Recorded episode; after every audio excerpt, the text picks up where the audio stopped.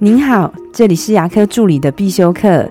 今天要必修的是牙科助理的管理课，短效管理跟长效管理。诊所管理，我认为分成短效型跟长效型。什么是短效型？那就是用激励、制度、流程、赏罚、SOP 等等来管理诊所。也就是我们过去常常听到的，用制度管人，用流程管事，这样看得到的管理，我都归类为短效管理。也就是它带来的效果是比较短期的。这也是为什么老板们总是很头痛。诊所的规章制度明明就那么健全，SOP 规划的那么完善，可是大家工作的出错率却还是这么高的原因。因为规章制度一开始大家就会遵守，但时间一长，慢慢的就会开始松懈。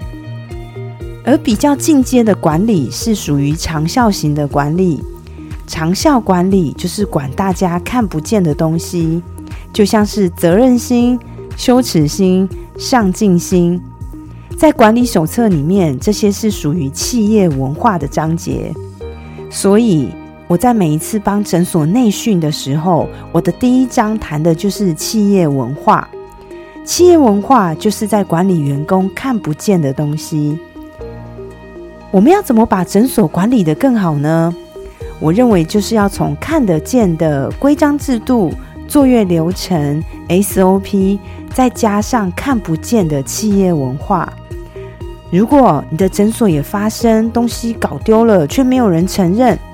助理们常常请假迟到，也觉得没有关系，反正大不了就扣钱嘛。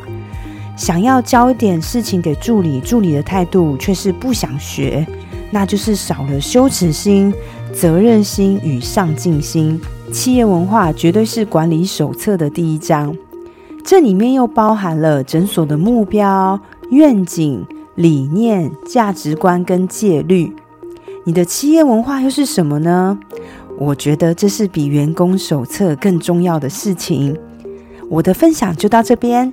如果觉得今天的内容对你有帮助的话，请帮我下载下来或分享出去，让更多人听得到。如果你对牙科管理、自费咨询跟助理培训有任何问题，欢迎你留言给我，或者是在龙语牙体技术所的粉丝专业可以找到我。下次再见了，拜拜。